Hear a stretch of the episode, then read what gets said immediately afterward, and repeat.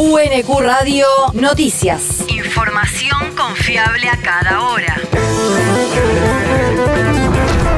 El clima. El Servicio Meteorológico Nacional indica que hoy se espera una máxima de 14 grados con cielo parcial a algo nublado. El viento soplará del este a lo largo de toda la jornada. El país. Se firman los contratos para construir el gasoducto Néstor Kirchner. Será en un acto que se realizará en Saliqueló, en lo que se dará por finalizado el proceso licitatorio y se pondrán en marcha los trabajos de la primera etapa. En primer término, la obra que conectará Vaca Muerta con esa ciudad bonaerense permitirá incrementar la capacidad de transporte en 24 millones de metros cúbicos de gas diarios y se extenderá a lo largo de 558 kilómetros con una inversión estimada de 1.500 millones de dólares. La región. Suteba se plegó al paro docente nacional.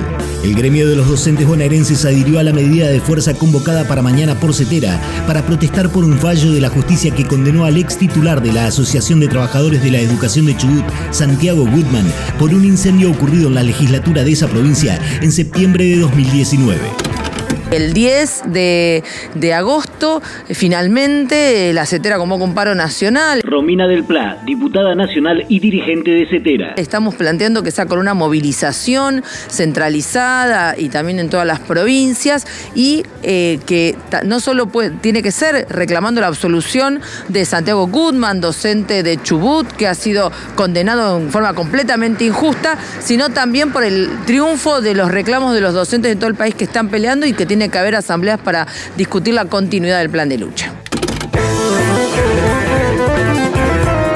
Su convocatoria, la CETERA sostiene que se trató de una causa armada y con espionaje ilegal en medio de una situación social grave en la provincia, en la que hubo hasta tres meses de atraso en el pago de los salarios y un ajuste salvaje. El territorio. Nueva secretaria de Desarrollo Social en Florencio Varela.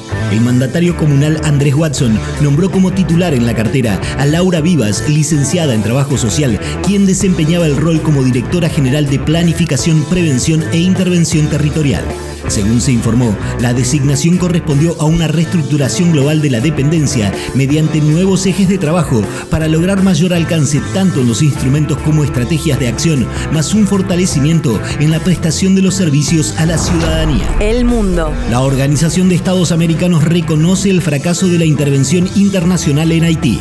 El organismo internacional admitió que durante 20 años de intervención en el país caribeño, la política internacional fue errada y permitió el crecimiento de las bandas criminales que hoy asedian a la población y que gestaron el proceso de desinstitucionalización y de crisis política actual. Según un comunicado publicado ayer por la entidad, resulta difícil que el país encuentre una solución completamente nacional, sin recursos financieros ni capacidades tecnológicas y en un clima de violencia constante. La universidad. La Universidad Nacional de Quilmes presentó una experiencia sobre inteligencia artificial.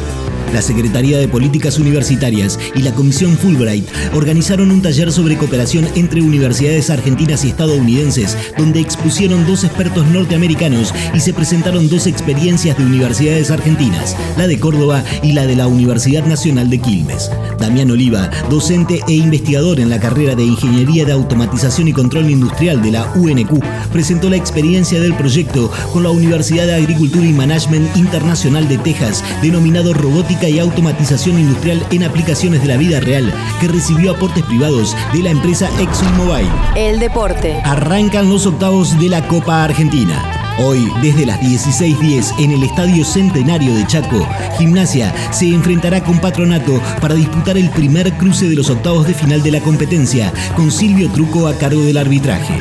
El Lobo llegó a octavos tras superar a Flandria por 2 a 0 en Rafaela, mientras que el patrón viene de dejar en el camino a Colón en definición por penales. UNQ Radio te mantiene informado. Información confiable